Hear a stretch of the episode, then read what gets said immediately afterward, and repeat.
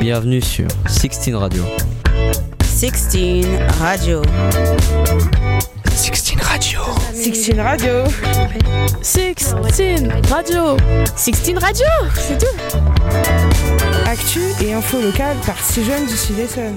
Bonjour à tous, bienvenue sur 16 Radio. Nous sommes le 29 octobre, il est 15h et vous écoutez un programme réalisé par 6 jeunes du Sud-Essonne, suivi par le Sage des Tempes. Je m'appelle Nathan et je suis avec Salomé, Tiffaine, Charles, Alicia et Laura. Salut à tous Salut, Salut. On vous propose une émission d'information locale réalisée par nos journalistes en herbe. Pendant une semaine, nous avons profité d'un stage radio intensif organisé par le collectif Chronos Equeros au silo de Méréville. Nous sommes allés sur le terrain pour vous informer. Parmi les principaux titres de notre émission, Alicia. 60 ans après la fin de la guerre d'Algérie, on a rencontré un ancien parachutiste engagé à l'époque dans l'armée française. Tiffen. Quel est l'impact de l'éducation genrée dans les familles? On a mené une enquête auprès de lycéens. Laura.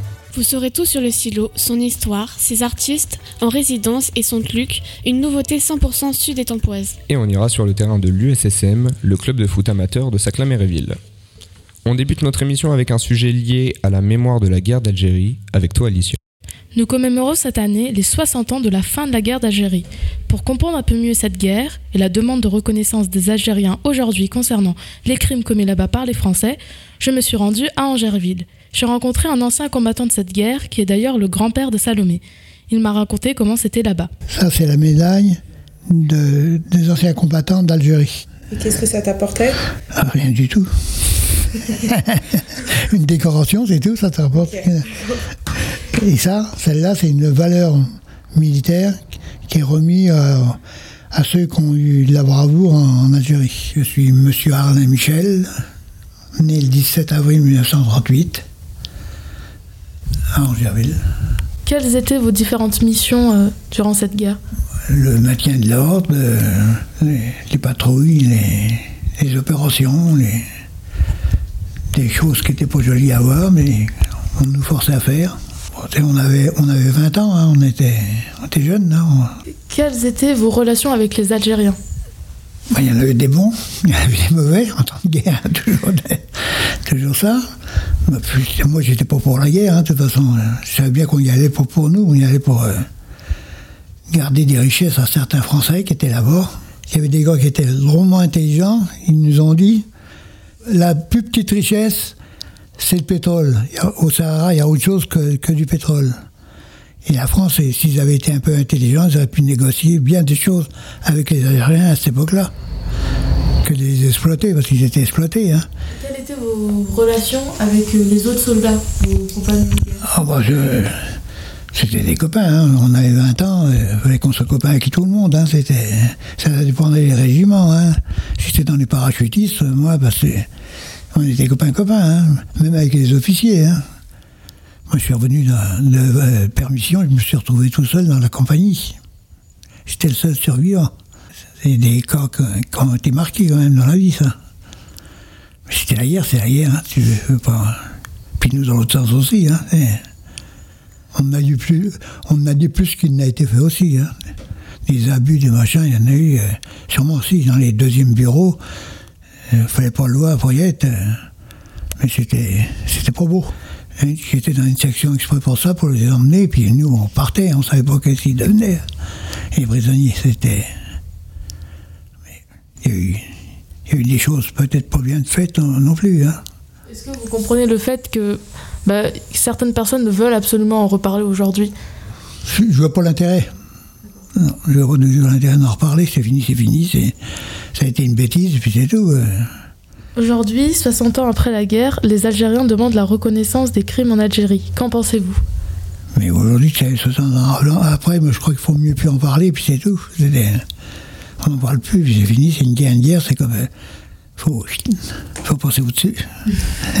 Alicia, qu'est-ce qui t'a le plus marqué dans le témoignage de Michel? Je pense que c'est quand Michel dit la guerre, c'est la guerre. Il veut surtout oublier. Mais euh, nous, la nouvelle génération, est-ce qu'on doit vraiment oublier les guerres passées C'est grâce à la mémoire, au fait de se rappeler des guerres, des morts et des atrocités commises qu'on peut éviter de nouvelles guerres. On peut alors comprendre l'attente des Algériens sur la reconnaissance des crimes commis par les Français, mais je comprends aussi Michel qui veut effacer de sa mémoire tous ses souvenirs douloureux. Merci Alicia. Depuis des millénaires, les hommes font la guerre, et depuis des millénaires, les femmes se battent pour leurs droits et pour l'égalité des sexes. De nos jours, quand on parle des inégalités hommes-femmes, on pense souvent aux écarts de salaire ou au manque de parité au travail. Mais on parle souvent moins de l'origine de ces inégalités. Toi, Tiffaine, tu as choisi de nous parler de l'éducation genrée. La première éducation que reçoit l'enfant est celle de la famille. Elle a une influence majeure sur le devenir des personnes. Et souvent, les parents éduquent leurs enfants différemment selon leur sexe. Alors on appelle ça l'éducation genrée. On en parle peu et il est difficile de quantifier le nombre de personnes concernées. Pourtant, elle est aujourd'hui un vrai obstacle à l'égalité entre les hommes et les femmes. Depuis le collège, je constate ce phénomène autour de moi. J'ai donc décidé d'interroger des lycéens. Ces jeunes que vous allez entendre pensent avoir reçu une éducation genrée. Kida est une jeune fille de 15 ans qui a deux petits frères et une grande sœur. À la maison, les tâches ménagères pèsent bien lourd sur ses épaules et celles de sa sœur. Pour toi, est-ce qu'il y a des différences d'éducation entre celles que tu as eues et celles que tes frères ont eues Le fait que je sois une fille, que pour moi c'est normal que je fasse les ménages, alors que pour un garçon c'est une aide et non un devoir, y a une grande différence. Déjà l'âge il n'a pas de rapport, ça serait plus le sexe, le fait que moi je suis la fille et que lui c'est le garçon. Quelles sont les choses euh, normales qu'ils font et ils vont être applaudis? On lui dit, le balai, t'as vu c'est sale, nanani, nan, Il aura fini de balayer. C'est bien, t'as fait le balai, que tu te bénisses. Et moi j'ai fini la vaisselle, t'as encore oublié quelque chose. Tu peux parler à tes parents pour leur dire ce que tu penses? Ça servira à rien. Parce que euh, même si je leur dis, ils vont pas comprendre. Au niveau des études et des carrières, beaucoup de familles parient plus sur leur fils que sur la fille. Jim est en terminale. Il a remarqué que ses parents n'avaient pas les mêmes attentes pour lui et sa sœur. Au niveau de ma notamment euh, mes tantes, mes grands-parents, etc., je dirais qu'on s'attend à ce que je fasse forcément des études, comme si c'était une obligation finalement en tant que, je dirais, garçon, jeune homme, alors que ma sœur devait être, peu importe ce qu'elle faisait, elle pouvait faire un métier comme elle voulait, alors que l'image du garçon, elle reste celle de il doit faire des grandes études et c'est entre guillemets lui qui plus tard devra assurer un salaire et une stabilité à sa famille. Je ne dirais pas qu'ils veulent que je fasse un métier euh, précis, mais des études ça oui et euh, par exemple moi c'est des études de droit. L'éducation genrée pose évidemment un problème. Elle restreint la liberté de chacun. Mais quelle est l'origine du problème? Pourquoi les parents font-ils ces différences? Euh, À cause déjà de la religion et aussi à cause euh, de la culture euh, africaine, du coup de la Côte d'Ivoire. Le fait que la fille est plus pour les ménages, la cuisine, elle doit être une bonne femme, qui m'éduque de cette manière, c'est normal pour eux. Alors pour les garçons, euh, que ce soit les chefs de famille, ceux qui rapportent l'argent, ben, on les laisse plus libres, même s'ils sont les plus petits. Donc euh, c'est plus euh, culture et religion. Ouais, je dirais que c'est par des esprits de tradition en fait, c'est-à-dire que leurs parents ont dû penser comme ça et c'est resté comme ça jusqu'à aujourd'hui, c'est-à-dire l'image bah, un peu patriarcale du de l'homme qui doit euh, protéger sa famille et donc qui doit faire des longues études, etc., etc. Donc je pense pas que ce soit euh, eux-mêmes qui aient pris cette initiative de penser comme ça. Si l'on éduque les filles à tenir un foyer et non les hommes, est-ce que ça n'affecte pas ensuite leurs choix, familiaux comme professionnels? D'après l'enquête emploi menée par l'INSEE en 2020, le travail à temps partiel concerne majoritairement les femmes, ce qui suggère que les femmes continuent à s'occuper du foyer et des enfants, avec aussi des salaires plus bas que les hommes. Jim, lui, a identifié un autre obstacle, celui des attentes professionnelles des parents. Est-ce que cela n'affecte pas les ambitions et les projections des femmes pour aller loin professionnellement? On sait aujourd'hui qu'elles ont beaucoup plus de mal à accéder aux postes à haute responsabilité. Les chiffres de l'INSEE le confirment. Il y a deux fois plus d'hommes chefs d'entreprise que des femmes. Les hommes sont toujours majoritaires chez les cadres et professions intellectuelles supérieures, même si la présence des femmes dans ces catégories a doublé en 40 ans. Tout ça serait donc lié? Mais alors, quelles sont les solutions pour arrêter ce cercle vicieux? D'enlever les clichés comme quoi euh, la femme c'est dans la cuisine et l'homme c'est au travail. Le problème ça vient des familles parce que euh, t'as beau dire à, une famille euh, éduque ton enfant comme ça, eux ils ont vécu une autre façon, du coup ils vont la faire comme eux on les a éduqués. Vu qu'on a éduqué mes parents comme ça, bien sûr ils vont m'éduquer comme ça, du coup. Enfin ça vient de, de l'homme quoi. Du coup je pense pas que c'est changeable pour avoir une égalité parfaite dans l'éducation, euh, je dirais qu'il faudrait déjà euh, arrêter de codifier dès l'enfance l'image du garçon et l'image de la fille. À savoir que la fille ne doit pas jouer qu'au poupées et le garçon ne doit, ne doit pas jouer qu'aux voitures. Comment toi tu penses éduquer tes enfants par rapport à ça?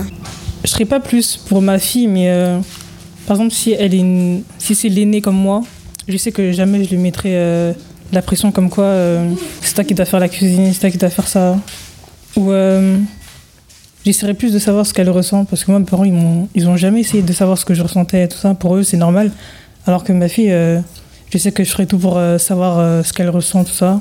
Et mes garçons aussi. Comment je pense éduquer mes enfants par rapport à ça Alors, j'estimerais que peu importe ton fille ou garçon, ils restent totalement libres et maîtres de leur choix. Et que jamais je ne pourrais imposer à à euh, mon fils de faire du sport ou à ma fille de faire, de faire euh, des activités dites pour les filles. L'éducation genrée, héritage des sociétés patriarcales, restreint les opportunités des enfants en influençant leur goût et leurs compétences. Tout ça crée d'importantes inégalités.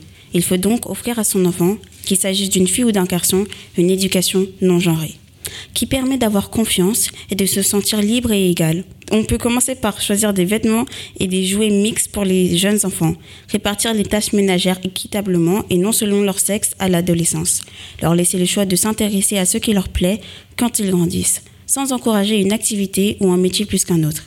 Il faut leur donner la même écoute et les encourager de la même façon. Merci pour cette enquête, Tiffen.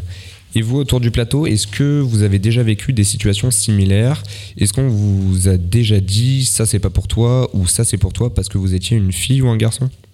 Charles? Euh, Moi personnellement, j'ai jamais vécu de situation euh, similaire parce que j'ai été élevé dans un climat très tolérant où on m'offrait autant des jouets dits pour filles et des jouets dits pour garçons comme des poupées ou encore des jouets comme euh, je sais pas moi, des petites voitures ou ce genre de choses qui étaient dit pour garçons. Donc je n'ai pas l'impression d'avoir vécu ce genre de situation. Laura euh, Moi non plus, j'ai pas l'impression d'avoir vécu ce genre de situation.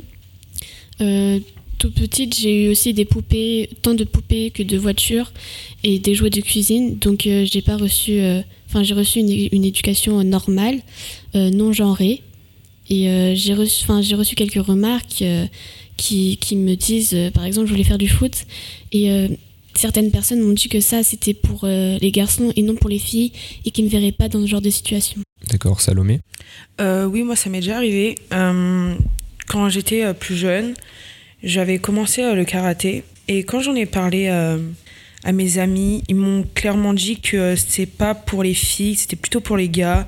Et que si je faisais ça, bah, c'est parce que j'étais pas une fille, que j'étais un garçon manqué. Que euh, si je continuais euh, deux ans plus tard, bah, ils allaient plus me reconnaître, j'allais avoir les cheveux rasés, j'allais m'habiller comme des gars. Alicia bah, Moi, c'est aussi à peu près pareil que Salomé et euh, Laura, du coup, parce que j'ai commencé la boxe il y a deux ans et on me faisait des remarques en mode c'est bien pour une fille de faire de la boxe pour savoir se défendre, comme si euh, une fille ne savait pas se défendre. Donc en fait, c'est pas tant dans l'éducation, mais dans la vie quotidienne, on reçoit tout le temps des remarques. Et donc c'est bien ancré dans la société. Il faut vraiment trouver des solutions pour que ça disparaisse. Et pour finir, Tiffen? Moi, je me suis souvent, j'ai souvent reçu quelques remarques comme quand je faisais la vaisselle ou que j'avais fini de cuisiner, certaines de mes amies pourraient venir me voir en disant Tiens, Awa, tu serais une bonne femme c'était dit comme un compliment, mais c'est vexant, comme si tout ce que je faisais, ça servait juste à un homme. Merci à toutes et tous pour vos témoignages. Charles, toi, tu t'es intéressé à la grande précarité et à la manière dont on survit dans la rue? Oui, Nathan. Laissez-moi vous présenter Jacques, un ancien sans-abri de Massy que j'ai rencontré dans une pension de famille de l'association Solidarité Nouvelle pour le Logement, dite SNL, à Dourdan. Il nous raconte les difficultés qu'il a rencontrées quand il vivait dans la rue. Je me présente, je m'appelle Unkun Chak et j'habite à Dourdan. Avant, j'étais dehors. Mhm. On m'a trouvé un appartement euh, sur Dourdan. Et euh, bah, je suis très content déjà d'avoir mon appartement. Avant, j'habitais dans la rue pendant deux ans. Je dormais sous les ponts, euh, les voitures qui passaient tous les jours. c'était pas c'était pas agréable. Qu'est-ce qui t'a amené à vivre dans la rue? Parce que le jour au lendemain, en fait, j'habitais avec en colocation mhm. et le propriétaire, le jour au lendemain, il nous a virés à vivre dehors, je vivais avec ma femme. J'avais un travail. Mais ma femme, elle travaillait pas. Et euh, je pouvais pas la laisser dehors toute seule. C'est très dangereux la rue. Imaginez euh, une femme tout seule, euh, il y a les gens qui viennent et tout. Je peux pas la laisser comme ça toute seule. C'est pour ça que j'ai tout laissé mon travail et euh, à être à 100% avec elle. Sous, sous, le pont de l'autoroute A10. Tous les jours, j'allais me laver dans un centre islamique. Je pouvais laver mon linge, je pouvais me doucher. Je faisais la manche tous les jours. Et euh, par contre, euh, dans la rue, c'est très dangereux parce que bon, il y a des gens qui viennent t'embêter et euh, on m'a volé tout ce que tout ce qui est nourriture, les vêtements. et à chaque fois, tous les jours, il fallait que je fasse un feu pour faire à manger. Quand j'étais dans la rue, j'avais ma tente euh, sous le pont. Le froid, c'est très très dur. C'est grâce au feu que j'arrive à me à me maintenir mon corps. Bah, on dormait côte à côte avec avec le feu à côté. Quelle est la pire chose qui t'est arrivée dans la rue? La bagarre. J'ai eu exactement trois côtes cassées. Faisant la manche, bah, ce jour-là, je sais pas qu'est-ce qui s'est passé. Il voulait me taper dessus et bah, je l'ai tapé aussi. Quels sont tes projets pour l'avenir? Mon projet, c'est d'être tranquille déjà, vivre correctement. Et moi, ce que je veux, c'est d'avoir une situation comme les gens normaux. Avoir un- une, une paye à la fin du mois, rentrer chez soi par exemple, avoir un week-end. euh, Et euh, quel est ton plus grand rêve pour plus tard? C'est d'être heureux comme tout le monde. Et est-ce que tu as un message euh, pour euh, apporter du soutien aux autres SDF Bah, que, que je souhaite euh, un bon courage. Et euh, je sais que c'est très dur la, je sais que c'est très dur la rue. Même moi, je suis passé par là. Et je vous souhaite vraiment un bon courage. Parce qu'il en, il en faut avoir des tripes. hein. Euh, il faut savoir qu'aujourd'hui, chaque cherche un travail en rapport avec sa formation et sa passion, la cuisine. Il donne d'ailleurs des cours de cuisine aux autres résidents qui vivent comme lui dans d'autres pensions familles SNL en Essonne. En France, au moins 300 000 personnes sont sans domicile. C'est énorme. Ils ont tous une histoire forte comme chaque et on espère tous qu'ils sortiront de cette situation. Merci Charles pour ce portrait très touchant. Restez à l'écoute de Sixteen Radio, on revient juste après une pause musicale.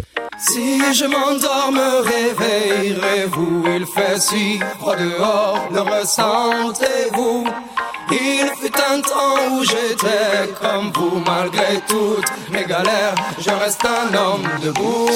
Priez pour que je m'en sorte. Priez pour que mieux je me porte. Ne me jetez pas la faute. Ne me fermez pas la porte oui, je vis de jour en jour, squat en squat, un troubadour. Si je chante, c'est pour qu'on me regarde, ne serait-ce qu'un petit bonjour. Je vous vois passer quand je suis assis, vous êtes debout pressé, j'apprécie. Un petit regard, un petit sourire, me prennent le temps, ne font que courir. Si je m'endors, me réveillerez-vous, il fait si froid dehors, le restant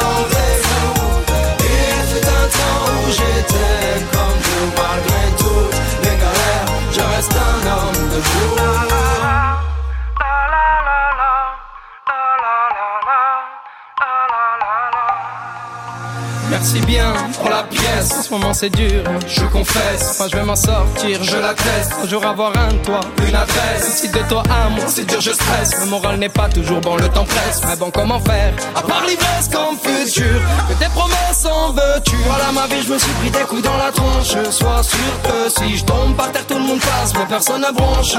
Franchement, à part les gosses qui me regardent étrangement, tout le monde trouve ça normal que je fasse la manche. M'en veuillez pas, mais parfois j'ai qu'une envie abandonnée.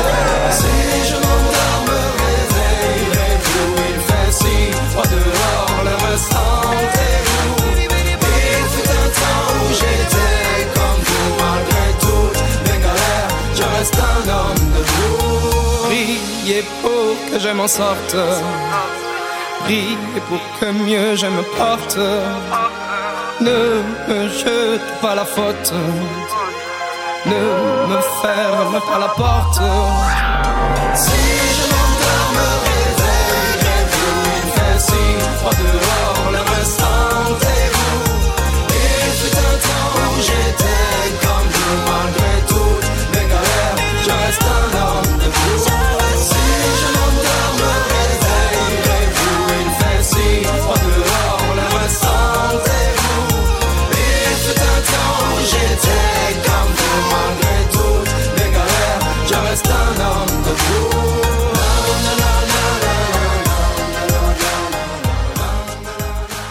Vous venez d'écouter Claudio Capeo avec le titre Un homme debout. Vous êtes sur Sixteen Radio et on ouvre maintenant une page culture avec toi Laura. Et oui Nathan, on va parler de danse, de musique et de livres. Mais avant ça, je voudrais vous faire découvrir un lieu dans lequel nous nous trouvons aujourd'hui. Toute cette semaine, le stage radio se passe au Silo, lieu culturel incontournable du Sud-Essonne. Patrice, le président de Farine de Froment, l'association qui gère le silo depuis 1992, nous a raconté l'histoire de ce lieu. On a même eu le droit à une petite visite guidée. Bonjour, euh, je m'appelle Patrice Barry, euh, j'ai 68 ans et je suis le président de l'association Farine de Froment qui s'occupe du silo, lieu dans lequel vous êtes en ce moment. Euh, quelle est l'histoire de ce silo? Alors, il y a deux histoires en parallèle. Il y a l'histoire évidemment du lieu, qui est un ancien moulin de la vallée de la Juine, et il y a notre histoire à nous en tant qu'espace lieu de culturel, qui est notre histoire à nous. Donc, en c'est la conjonction des deux, le silo. Le silo, c'est un projet culturel qui est dans un projet d'architectural d'un moulin. Comment vous êtes devenu propriétaire? Ah bah comme tout le monde en l'achetant. non, en fait au départ c'est un lieu qu'on a acheté à 8 personnes. On a monté une société civile à 8 jeunes qui avaient envie de quitter Paris et de venir habiter ailleurs qu'à Paris. Et en fait euh, on s'est aperçu que c'était plus simple d'acheter que, que d'autres solutions. Des gens du début, puis on était 8 au début, on n'est plus que deux, Agnès et moi. Les autres sont partis faire leur vie ailleurs, ils ont été faire d'autres choses. Et donc on est deux en fait à s'occuper du silo en tant que propriétaire, absolument. Aujourd'hui, quelles sont les fonctions du silo? Bah, c'est avant tout une association culturelle qui développe un projet culturel et artistique autour de deux vraiment forces importantes. Une résidence d'artistes, c'est-à-dire que tout le lieu en fait a été affecté à l'accueil d'artistes qui travaillent. Donc c'est à la fois un gîte, vous allez le voir tout à l'heure, un gîte et un endroit où on peut travailler. Et c'est aussi tout un, tout un travail autour d'ateliers et d'actions culturelles sur le territoire. Travail en collège, travail en école, etc. Et euh, qu'est-ce qui vous a donné envie d'en faire un lieu culturel? Le fait qu'on peut pas faire autre chose qu'on est fait pour ça. Depuis toujours, euh, en fait, on est, on est branché culture, on est branché artiste. Mm. Moi, je suis, je suis d'une famille d'artistes, etc. Donc, en fait, la culture, c'est pour nous une évidence. Voilà, on n'a pas eu le choix, en fait. On aurait été branché sport, on aurait fait une salle de sport. Ben voilà, chacun son truc. ça, c'est la partie atelier, donc rez-de-chaussée. La partie atelier qu'on a vue, en fait, le Graphnum, qui est l'espace qu'on met à disposition.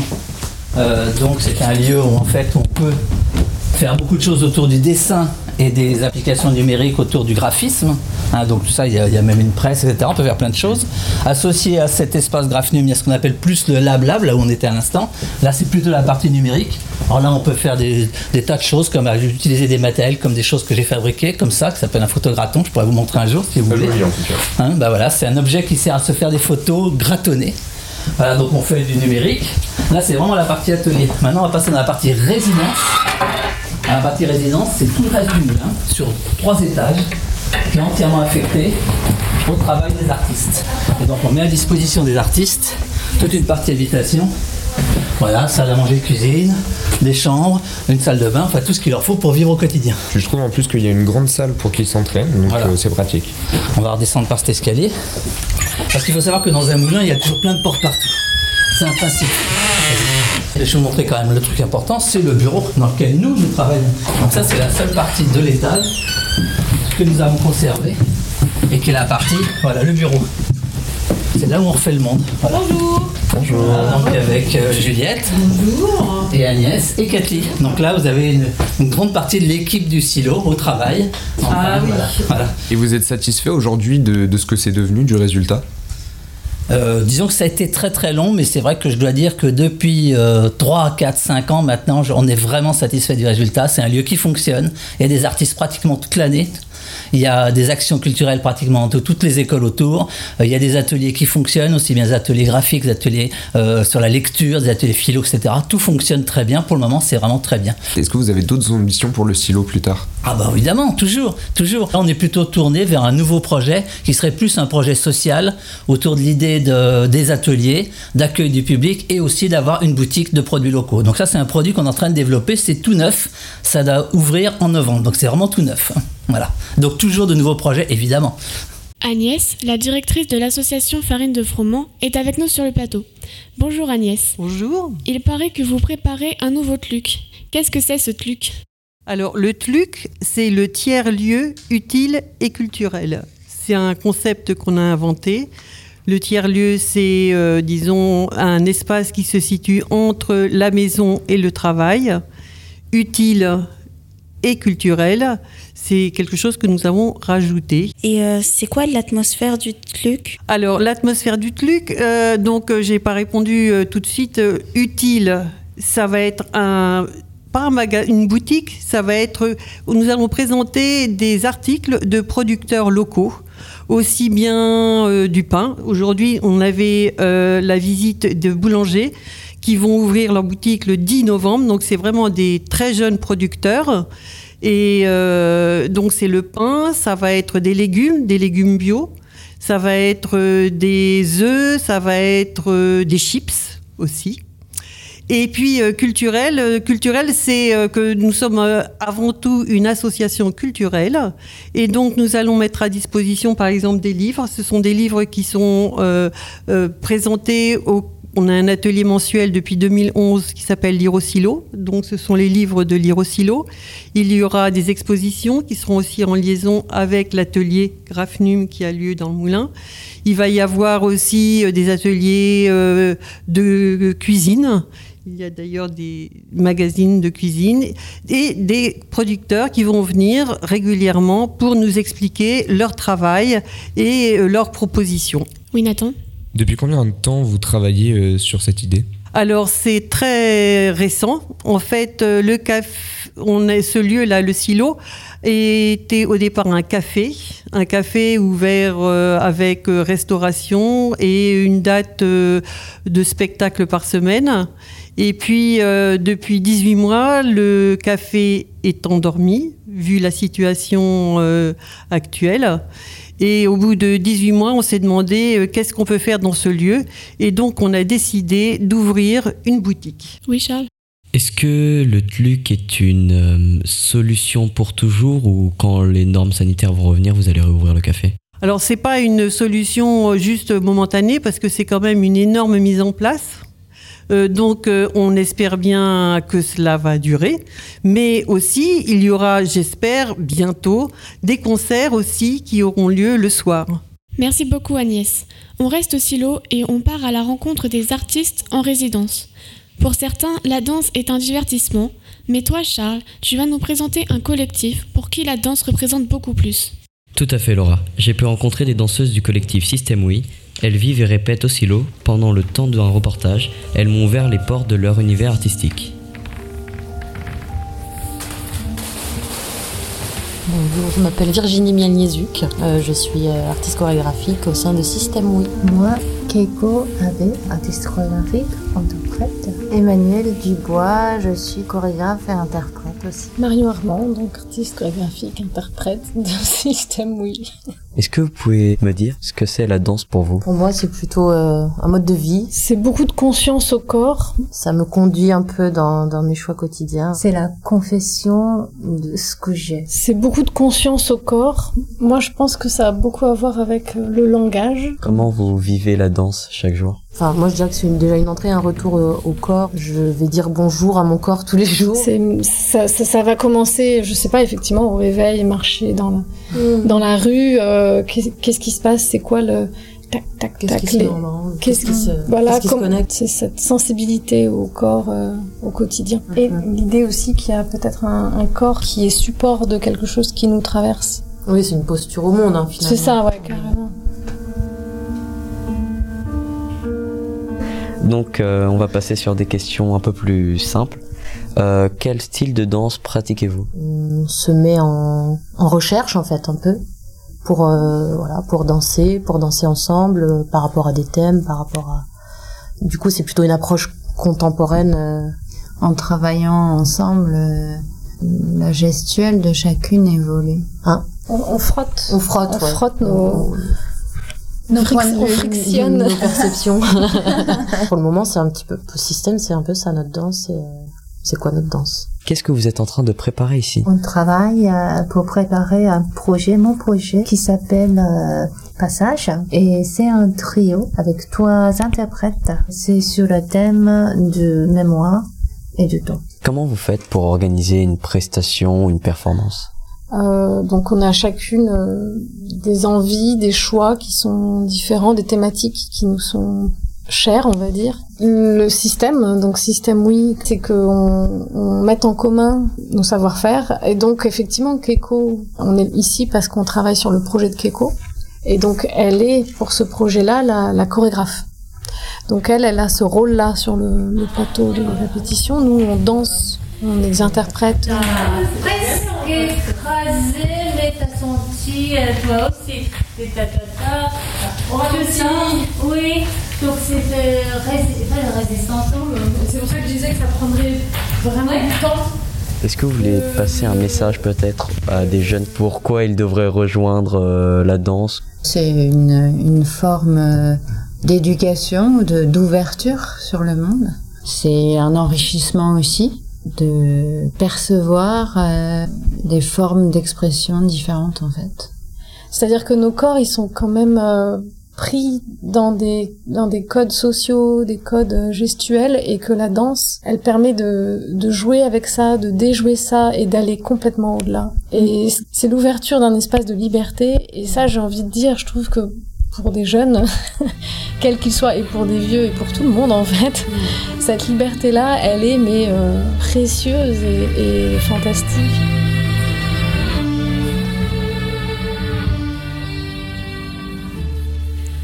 Merci pour cette découverte, Charles. Après avoir dansé avec Kiko et le reste de la troupe Système Oui, Salomé nous emmène nous trémousser sur les rythmes de l'orchestre musical. Oui, Laura. Pendant toute cette semaine de vacances, les musiciens amateurs de l'Essonne se sont donné rendez-vous à Méréville. Depuis plus de 20 ans, l'association Les Musicales organise un stage d'orchestre amateur. Le concert final, prévu le 29 octobre, a demandé quelques répétitions. J'ai assisté à l'une d'elles dans la salle des fêtes des Méréville. Je m'appelle Nathalie Soulier, j'habite à Villemoisson-sur-Orge en Essonne et je suis chef d'orchestre. Ici au stage de Méréville, c'est un stage d'orchestre symphonique, donc ça veut dire qu'on a une cinquantaine de musiciens dans quatre familles d'instruments. La majorité des musiciens font de la musique depuis 5 ou 6 ans. Là, dans l'orchestre, on a des musiciens qui sont chevronnés et qui en font depuis euh, 30 ans ou 40 ans de, façon amateur. Et puis, euh, on a notre Benjamin qui est à 3 ans d'instrument. Tout est organisé euh, par une association merveilleuse qui s'appelle les Musiques Halles euh, de Méréville. Euh, il y a une équipe qui tourne super bien depuis des années et des années. Ça fait plus de 20 éditions que ce stage existe. Donc moi j'arrive là, c'est ma première année et j'arrive, c'est du pain béni. Et qu'est-ce que vous préparez? Un programme euh, varié, éclectique, autour de Beethoven et l'Antiquité. De la musique classique, donc, et puis l'Antiquité comme terme un peu plus large pour euh, euh, travailler autour de différentes grandes figures héroïques. Ça nous permet de faire des incursions dans les musiques de films, par exemple, avec Indiana Jones ou Gladiator, d'aller chercher dans différents opéras avec Samson et Dalila, etc. etc.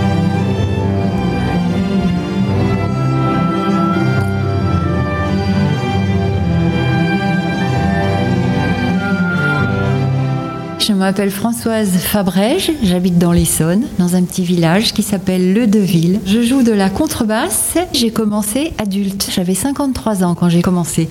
Maintenant j'ai 65 ans, mais tonique, et j'adore jouer dans les orchestres. Dès que j'ai l'occasion, je saute dessus. On a un travail intensif pendant une semaine qui mène à un résultat, c'est-à-dire on joue un concert à la fin du stage. Quelles sont pour vous les difficultés de ce stage? Parfois dans le programme, il y a des morceaux qui sont un peu difficiles pour des amateurs comme moi. Qu'est-ce qui vous plaît le plus dans le fait de jouer dans l'orchestre? Je vais dire ça comme je le ressens, d'être dans la musique. Je, je me sens au milieu de tous les instruments, avec mon instrument qui se met avec les autres, et ça, crée, ça fabrique la musique. C'est pas comme de l'écouter. Je trouve que c'est plus fort. Il y a quelque chose comme ça qui est une grande satisfaction.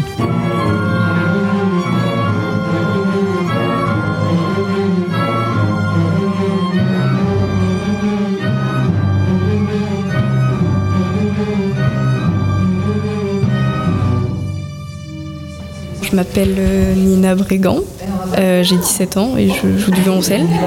Qu'est-ce qui te plaît le plus dans le fait de jouer dans l'orchestre Euh, bah, c'est vraiment cet effet de groupe. Euh, Bah, en fait, on a un peu une sensation de, de puissance et c'est c'est- ouais, c'est vraiment euh, une sensation que j'adore et du coup, c'est c'est addictif presque. je me suis fait des amis et ça se passe super bien. L'ambiance est, est super aussi, donc euh, voilà. Quels sont tes projets en tant que musicienne? Euh, bah, J'aimerais bien devenir euh, violoncelliste professionnel et donc violoncelliste dans un orchestre. Et euh, comment te sens-tu du coup à quelques jours euh, du concert? Ah super bien Euh, Non mais j'ai vraiment hâte, ça va être chouette, donc euh, ça va. Merci Salomé pour ce reportage. On va tourner la page musicale sans pour autant refermer le livre. Alicia, toi, tu te demandes si le livre n'est pas un objet en voie de disparition. Oui, Laura, je me questionne. Car aujourd'hui, en 2021, le livre me semble inexistant. Il suffit de regarder dans les transports en commun. Je ne vois que des personnes la tête rivée sur leur téléphone. Je constate aussi que le nombre de librairies fermées augmente au fil des années. Selon l'article du 5 novembre 2020 du magazine en ligne Slate, en 1878, la France comptait 6000 librairies pour 26 millions de personnes. Aujourd'hui, notre pays ne compte plus que 3200 librairies pour 67 millions de personnes. Mais alors, peut-on officiellement dire que le livre a disparu?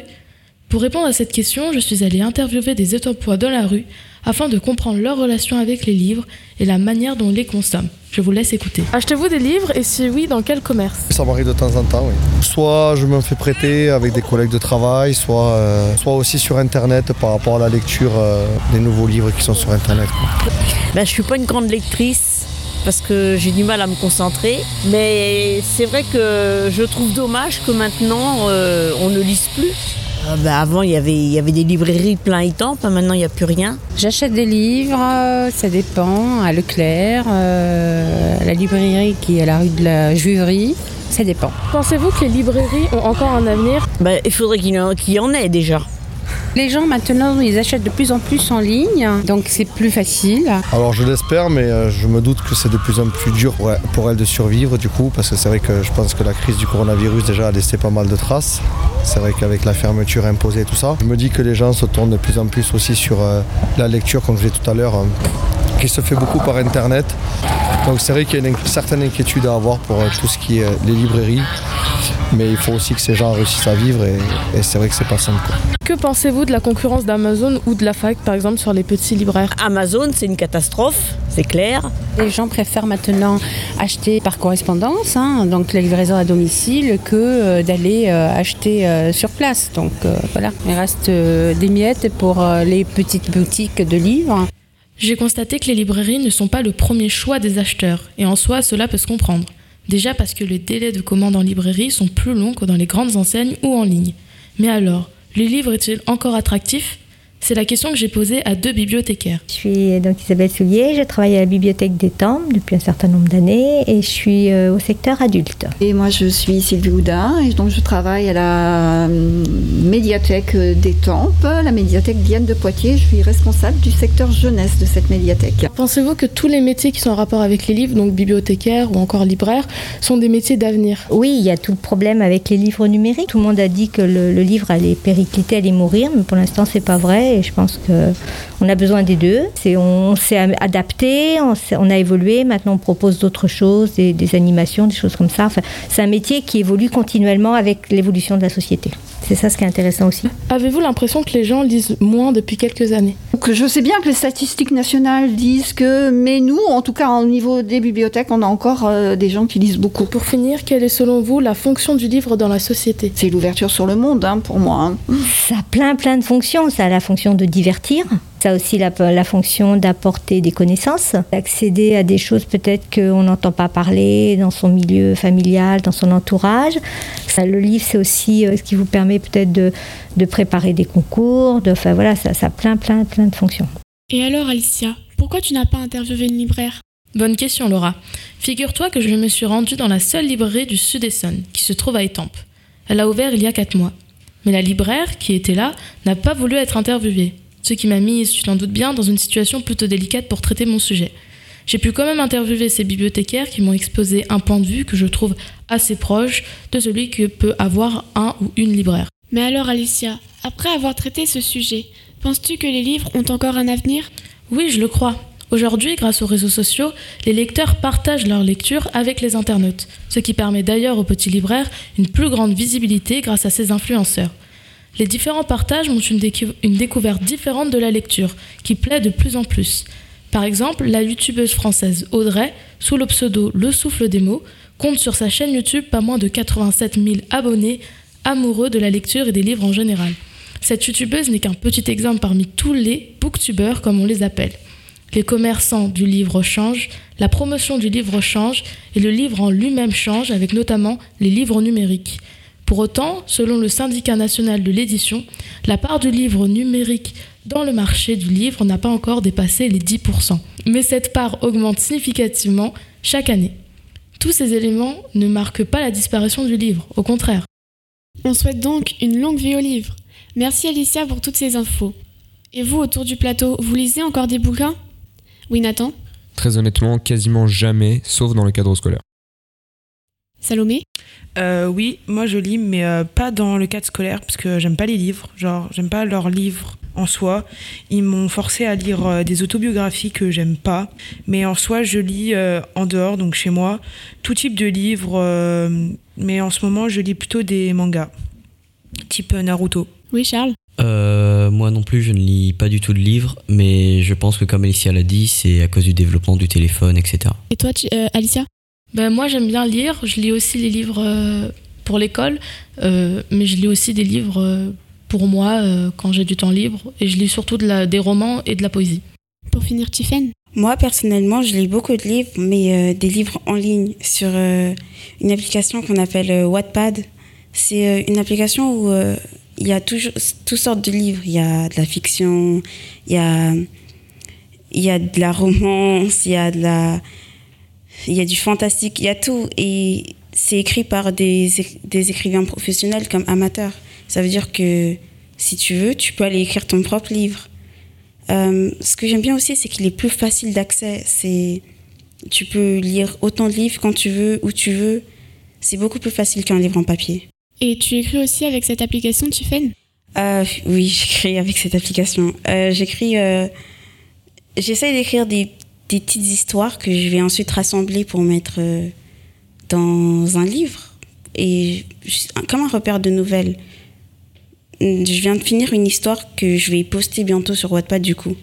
Et à parler quoi de cette histoire?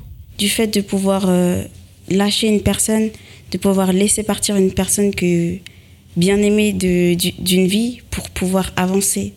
Même si t'aimes cette personne, si cette personne n'est pas faite pour toi, bah faut la laisser partir. Alicia, toi, tu souhaiterais nous partager ton coup de cœur littéraire? Oui, je voulais vous parler de La Place de Annie Ernaux. Donc La Place de Annie Ernaux, c'est une, bi- euh, une biographie qui est écrite par Annie Ernaux et qui retrace en fait la vie de son père. Dès le début de l'histoire, en fait, on sait que son père meurt et donc euh, Annie a fait un travail, Annie Ernaux pardon, a fait un travail de recherche euh, pour euh, donc retracer dans cette histoire la vie de son père. C'est un livre très court, la plume est assez facile, enfin le livre se lit assez facilement. Et donc des jeunes comme nous, c'est vraiment un livre qui est accessible pour nous. Et il est très court et il est vraiment très émouvant, même si on peut penser que ça ne l'est pas, puisqu'on parle d'une personne qu'on ne connaît pas. Euh, c'est pas son père n'est pas un personnage historique euh, connu ou un auteur connu, c'est vraiment une personne lambda, si on peut dire. Et euh, ce livre, il est vraiment, vraiment émouvant et très accessible. C'est pour ça que je veux vous le conseiller aujourd'hui.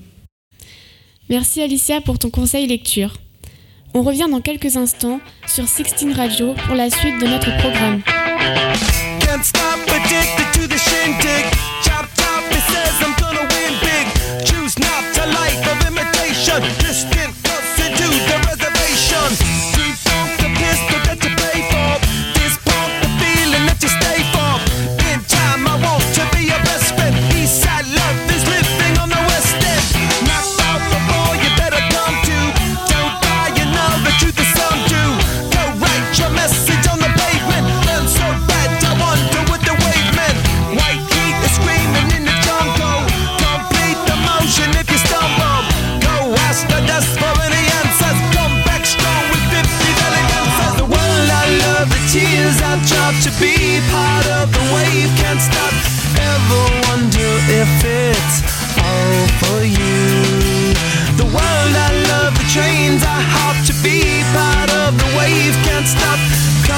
Tell me when it's time to. Sweetheart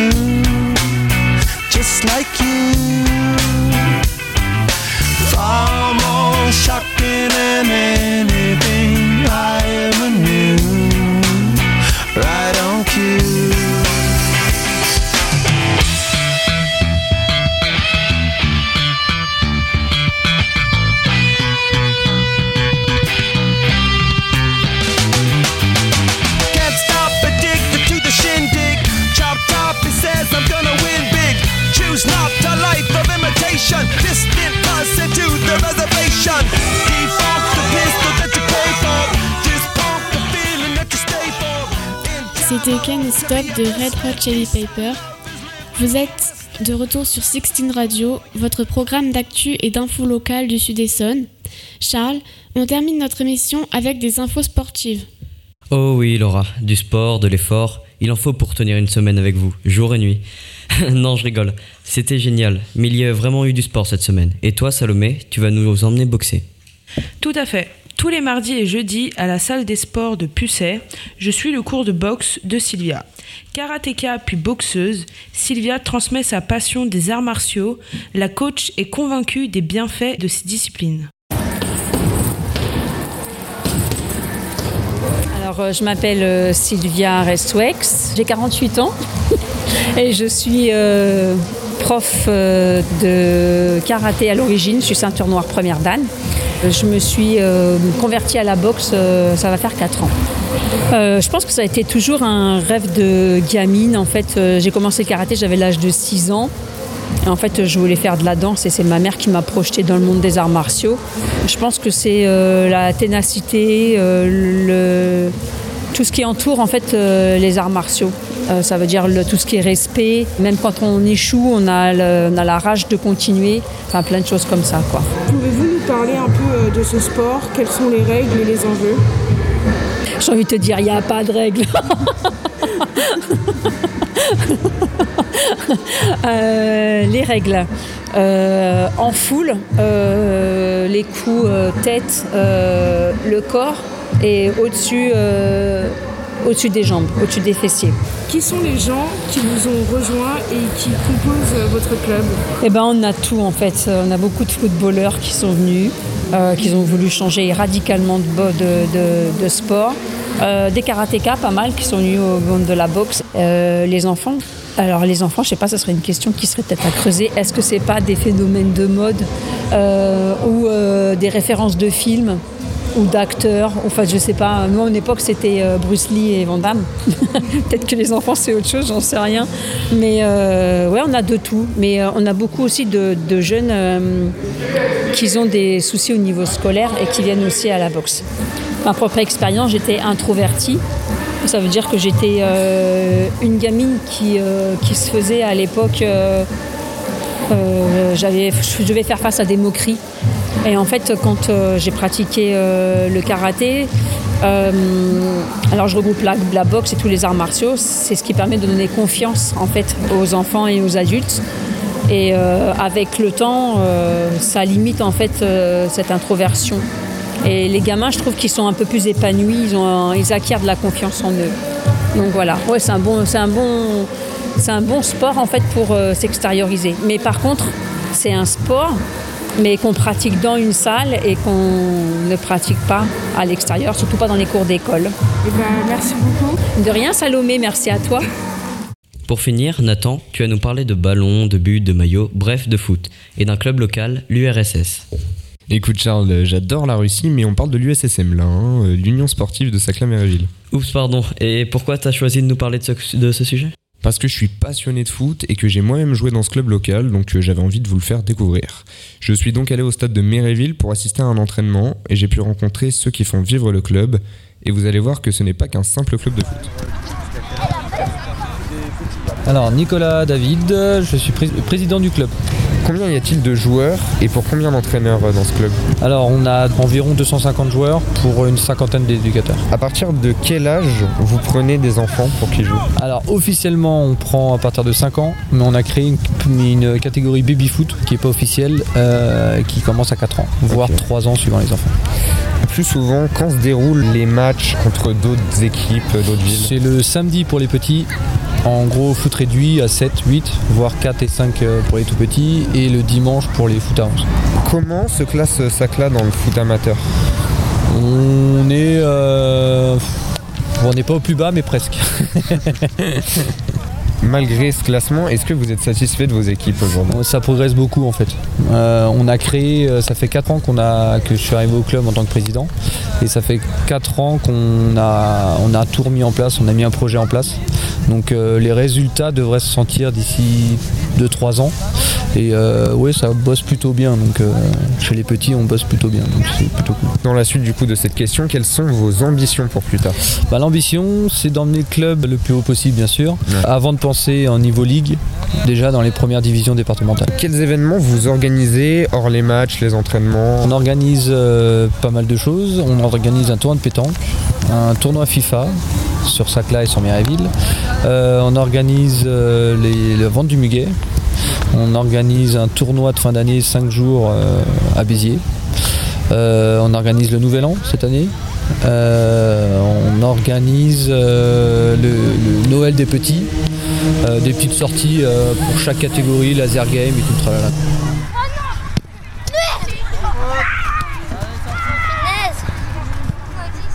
Jérémy Divien, je suis éducateur euh, responsable des 8 et 9 au club de Sacla Méréville. Est-ce que vous pouvez nous résumer votre parcours euh, dans le foot, si vous avez été joueur avant d'être entraîneur ou... Alors moi je suis euh, un joueur issu du club, je ne me voyais pas entraîner ailleurs. euh, L'idée c'est de donner un coup de main en tant que bénévole au club, euh, comme j'avais pu en bénéficier quand j'étais petit. Comment se passe un entraînement normal On commence toujours par un petit échauffement. Après, on, très souvent, on fait un travail de maîtrise de balle, un travail de technique individuelle pour faire progresser les enfants. Et après, on essaie de mettre le maximum de situations de, de jeu euh, qui se ressemblent ou qui s'apparentent à la situation que les enfants rencontrent en match. Pour vous, qu'est-ce qui fait un bon entraîneur? Quelles caractéristiques euh, sont celles d'un bon entraîneur? Bah, encadrant des petits, euh, l'objectif c'est déjà qu'ils prennent du plaisir en premier. Des enfants, quand on a un groupe qui est assidu, c'est qu'en général les enfants prennent du plaisir quand ils reviennent et euh, il n'y a que dans le plaisir qu'ils peuvent progresser. Donc euh, voilà, c'est hum, jongler un peu sur ces deux aspects-là, de la progression, du sérieux et, et du plaisir. Quel est pour l'instant votre meilleur souvenir en tant qu'entraîneur? Je dirais que ça a été des buts qu'on a pu marquer euh, lors de plateaux où les enfants ont pu mettre en place des choses qu'on avait travaillées et qui ont été possibles que parce qu'il y avait une certaine progression, un certain investissement de leur part et voilà, on, on voyait un peu les fruits du travail euh, en match Euh, et ça c'est agréable on voit tout le, bah, tout le plaisir que ça leur procure. voilà, on disait travailler, le- garder la notion de plaisir et de progression et quand on voit les deux ensemble en match, c'est très agréable. Ok, et dernière question, vous comptez rester encore longtemps ici comme entraîneur? Oui, je pense. Merci d'avoir répondu à ma question. Et alors toi qui es passionné de foot, tu supportes quelle équipe Bah écoute, euh, plus d'une dizaine, mais si je devais en choisir une, je dirais sûrement l'OGC Nice par rapport à mes origines. Et le jeune niçois aurait un joueur préféré? Bien sûr, Lionel Messi, euh, car euh, il a un talent extrêmement euh, développé et il a une technique époustouflante. Bon, c'est bientôt la fin de notre émission, mais avant de se quitter, j'aimerais savoir ce que vous avez pensé de cette semaine de stage. Oui, Salomé? Euh, cette semaine était plutôt euh, cool. Euh, J'ai rencontré des gens vraiment sympas. Très bonne rencontre. Après, euh, pour le stage radio, c'était vraiment sympa. On a eu euh, genre des gens vraiment très professionnels pour nous aider. Et franchement, je trouve le plus compliqué, ça a été pour moi personnellement, c'était de trouver enfin l'interview, les gens interviewés, parce qu'il y en a, ils pouvaient pas ou ils voulaient pas. Du coup, ils étaient obligés de prendre un autre sujet qui les intéressait pas. Donc voilà. Sinon, c'était très bien. J'ai rencontré des gens très gentils. Oui, Laura Euh, moi aussi, j'ai bien aimé euh, le stage radio. Euh, aussi, les personnes de- que j'ai rencontrées sont très sympas. Et euh, bah après, ce qui était le plus chiant, je vais dire, euh, c'était pour monter les. bah, pour faire les montages. Euh, c'était un peu embêtant. En plus, on était à deux, c'était un peu dur de s'entendre. Et, euh,